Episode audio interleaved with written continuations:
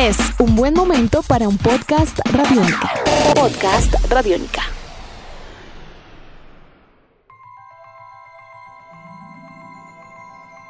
Amigos, bienvenidos a una nueva entrega de En Descarga Radiónica, este lugar de podcast donde usted va a poder nutrirse de todo aquello que le gusta, que le apasiona y porque en especial a nosotros nos encanta. Mi nombre es Diego Bolaños, arroba Diego Mao B, y estoy como siempre con Iván Zamudio, arroba piloto punto espacial punto tres mil. ¡Bravo! ¡Bravo! Van dos, de- van dos, van dos, Vamos van dos. Muy bien, muy bien. No, bien, Diego, más? bien, contento, feliz. ¿Sí? Re- Sí. Piénsalo muy bien, porque Sí, si ya pues, están acá, saben de qué vamos a hablar. Digamos que por lo que vamos a hablar no es que esté contento, estoy contento por otras cosas de la vida, por poder darles una nueva entrega en Descarga Radiónica a todos ustedes, por venir a hablar con ustedes de todos estos temas que nos apasionan, a pesar de que pues, lo que vamos a hablar está complicado, es bastante complicado. De algo que ya veníamos hablando, yo creo que desde hace unos buenos años, desde la época de Guerra Civil, venimos tocando el tema alrededor de eh, la negociación que hizo Marvel con Sony y cómo fue que incorporaron pues al Hombre Araña al universo cinematográfico de Marvel que era un imposible y que se logró. ¿Qué pasó? Pues que a, través de internet se anunció oficialmente pues que esto había concluido. Bueno, un medio de comunicación especializado en lo que es el chisme y el teje-maneje de la industria, que ha sido responsable de muchísimas chivas, pues botó un balde de agua fría que tal vez no estaba tan bien manejado y que claramente generó una ola de comentarios, una serie de reacciones de un nivel apropiado para un personaje como lo es el hombre araña. Sí. Si están aquí, saben que vamos a hablar acerca de todo lo que sabemos y esperamos del rompimiento, entre comillas, entre Sony y Marvel. La cosa empezó con ese reporte, con ese informe, que lo único que afirmó era que las relaciones y negociaciones para continuar la presencia de El Hombre Araña como lo conocemos dentro del MCU no habían continuado, no habían llegado a feliz término y que se habían levantado de la mesa las partes. Entiéndase, Sony y Disney, representando ya sus eh, propiedades de Marvel y Marvel Studios. Esto generó una ola de comentarios que creo que nadie Terrible. esperaba un impacto tan grande como este, ¿no? Sí. Hay que retrocedernos un poco en el tiempo con esto y hay que tener en cuenta que cuando se hizo esa negociación hace ya unos buenos años, repito y reitero, desde la época de cuando se estaban eh, cuadrando las cosas para Guerra Civil, esa negociación se hizo por cinco películas. Cinco apariciones del hombre araña que iban a, a estar obviamente dentro del universo cinematográfico de Marvel y que esas cinco películas pues miremos a ver qué pasa, cómo nos va y de ahí pues se mira qué va a pasar con el personaje. ¿Qué es lo que ocurre? Sí, fueron cinco películas. Guerra Civil, Spider-Man Homecoming, Avengers Infinity Infinity, War. War, Endgame y Spider-Man Far From Home. Ahí están sus cinco películas. Pero entonces, ¿qué es lo que ocurre? El personaje con el regreso al universo cinematográfico de Marvel ha tomado tanta fuerza y le han cogido tanto cariño a pesar de lo que nosotros hablábamos en un podcast anterior. Hemos estado hablando mucho de Spider-Man porque ha sido un punto de convergencia muy importante alrededor de tantas cosas. Y pues creo que la gente no lo recibió tan bien y esto pues ha generado muchas cosas. Tanto así que este fin de semana pues en el D23, en el evento de Disney, muchos cosplayers y mucha gente pues hizo muchas cosas. Campañas digamos, y- campañas y... todo. Hubo hasta gente que puso una foto de Tom Holland en un portarretratos con una vela afuera de, de- de- de la expo y diciendo como, pues no, no se vaya. Si, si estaría far from home si se va de- del MCU. O sea, era un mensaje así como bien especial.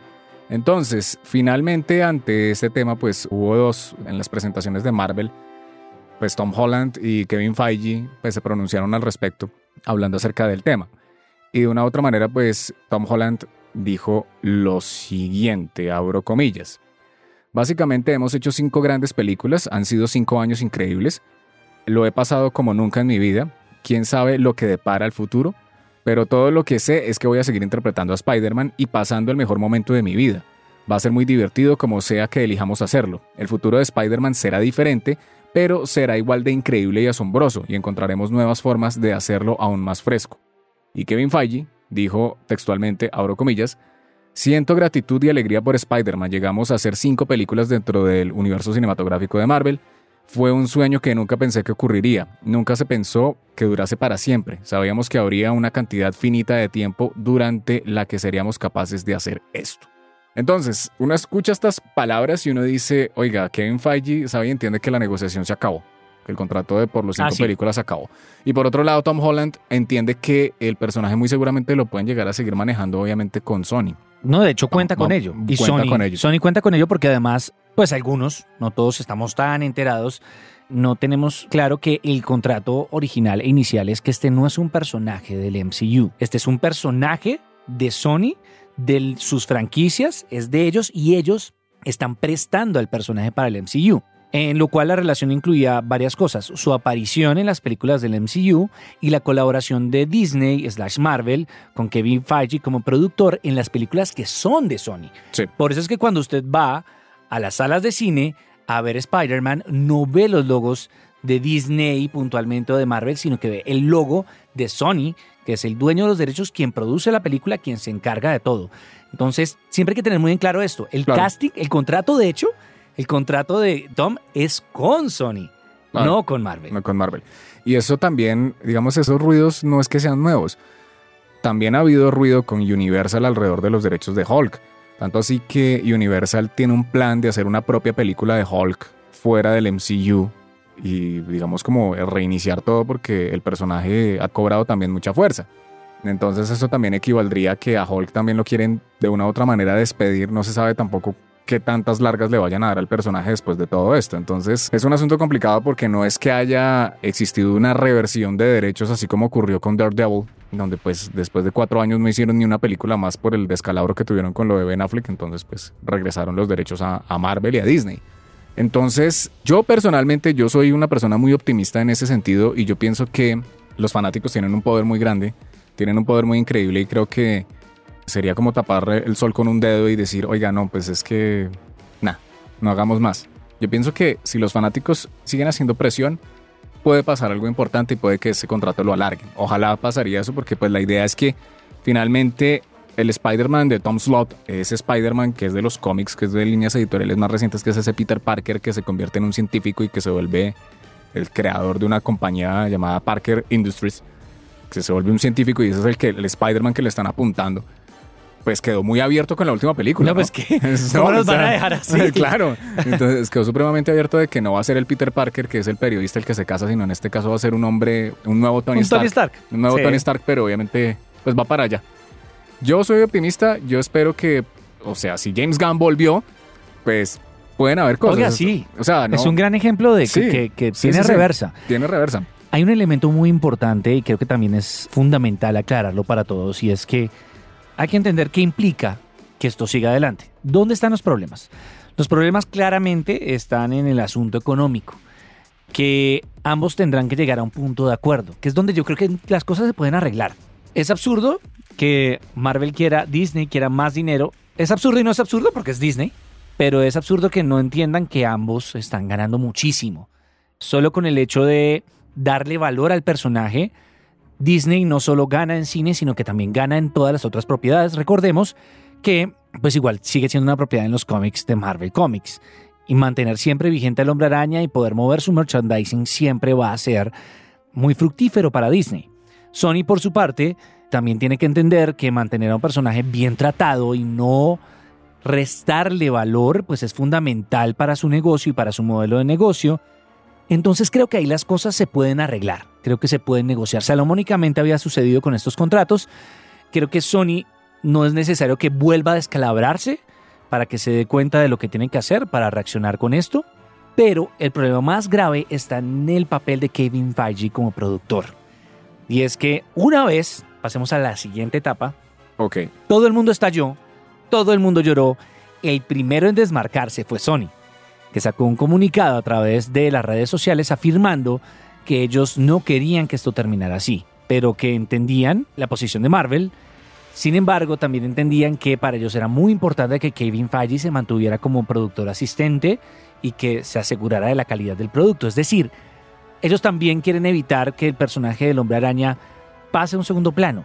Sin embargo, yo no entiendo, Iván, cómo Sony puede preocuparse por el trato que le dé Disney y Marvel al hombre araña, entendiendo pues hacia dónde apuntaba el personaje Claro. dentro de lo propuesto. Es decir, sí, a mí también me preocupa que Kevin Feige deje de vincularse directamente porque ha sido un éxito y no hay que negarlo. O sea, aparte de lo que ha pasado ha venido en su cabeza.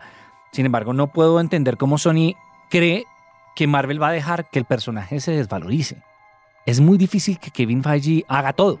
Claro. Es muy difícil. Es virtualmente imposible. Y más con lo que han anunciado recientemente. Sí.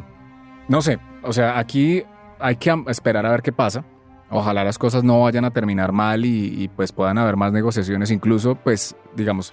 Ahora, yo tengo otra duda que me parece muy interesante. En el Dito Nitri se anunció serie de She-Hulk, un proyecto que Sí. ya nosotros habíamos hablado y que va a ser parte de Disney Plus. Anunciaron varias series más y adelantaron cosas de otras que me parece muy interesante. Por ejemplo, en el caso de She-Hulk, si She-Hulk va a estar ahí, pues yo asumo que obviamente ahí, o sea, tiene que haber algo de todas maneras con Universal para poder manejar esto, ¿no? O sea, sí se puede.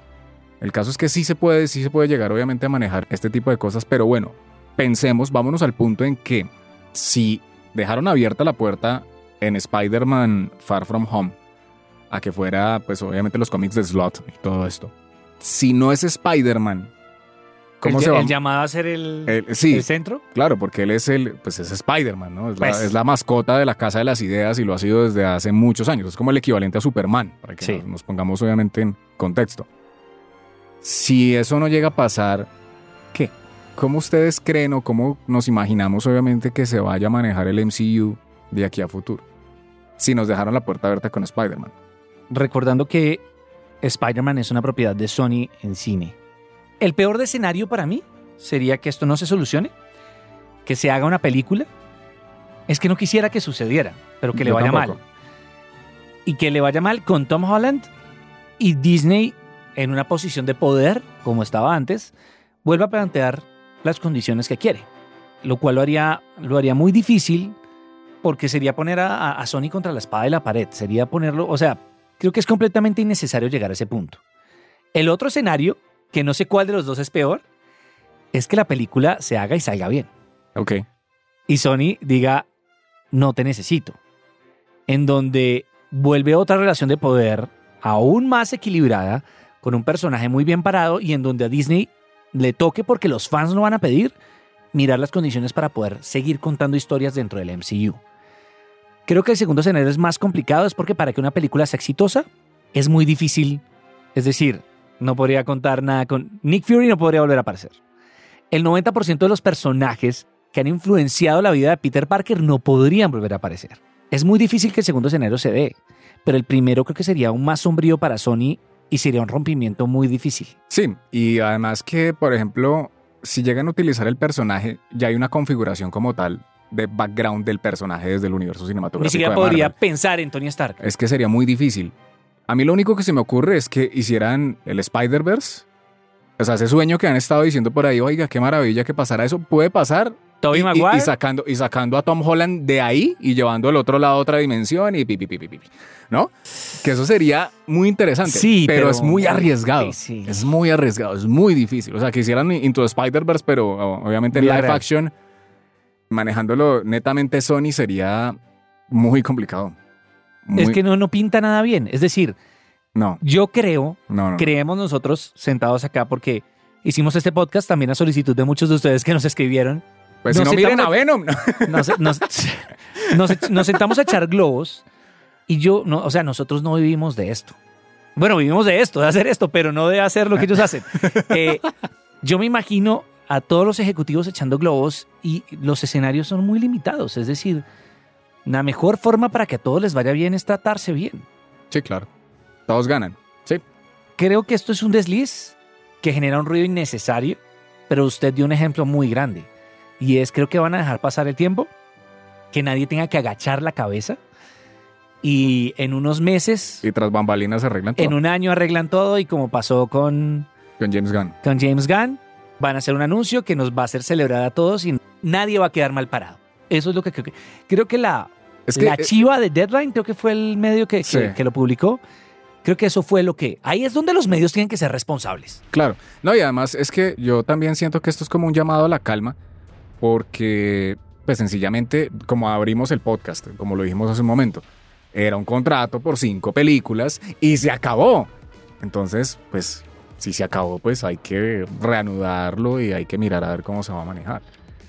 No se ha hecho, entonces tienen que volverlo a hacer. Y obviamente, una cosa es cuando hicieron el contrato que iban a introducir al personaje, teniendo en cuenta que el personaje Era una apuesta. era una apuesta, exacto. Una- pero es que y ahora no como, la apuesta reventó, Por eso, yo no entiendo cómo ahora toca- pensaron en que iba a reventar. Es decir, todos sabemos que iba a reventar. Es decir, Obvio. todo iba bien y todo ha ido increíble.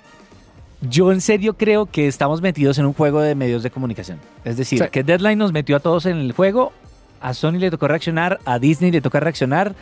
Todos están como villanos en este instante. Lo que usted dice, están todos haciendo un llamado a la calma.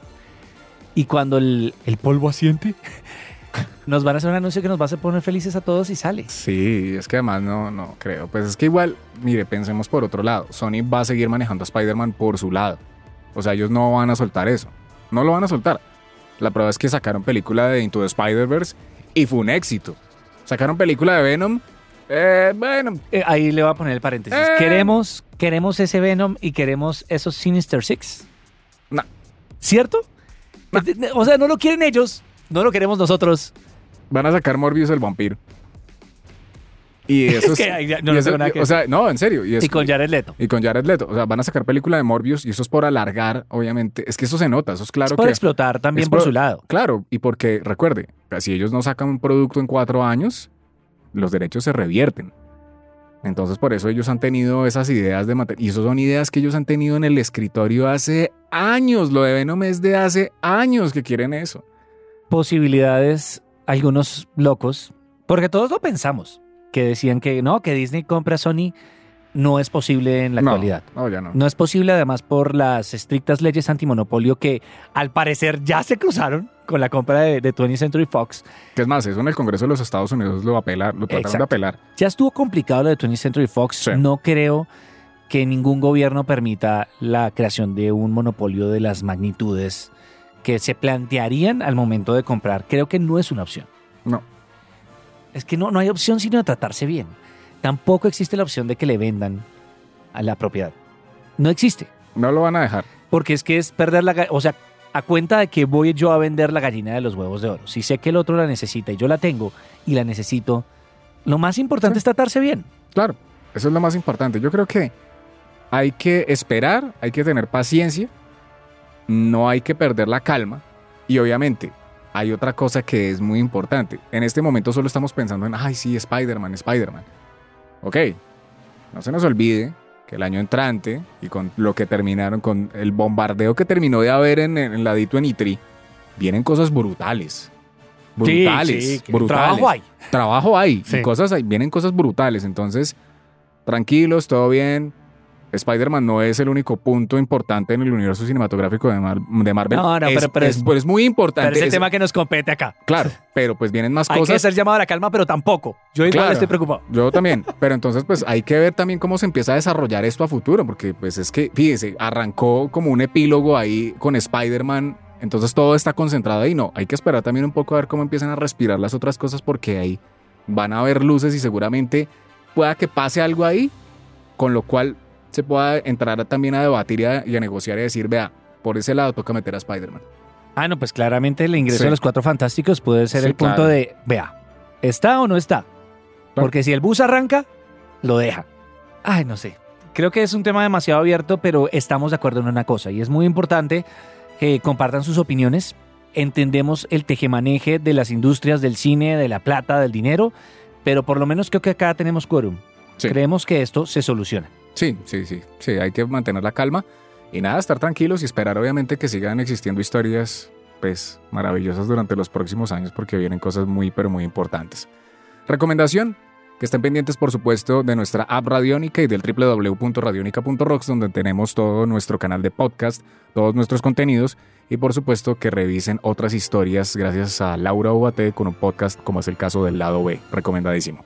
Esto es en Descarga Radiónica, un saludo muy especial para todos ustedes. También recuerden que este es un espacio que de lunes a jueves lo encuentran a través de todo el sistema de frecuencias de Radiónica a partir de las 11 de la noche. Un abrazo para todos ustedes. Chao. Nuestros podcasts están en radionica.rocks, en iTunes, en RTVC Play y en nuestra app Radionica para Android y iPhone. Podcast Radionica.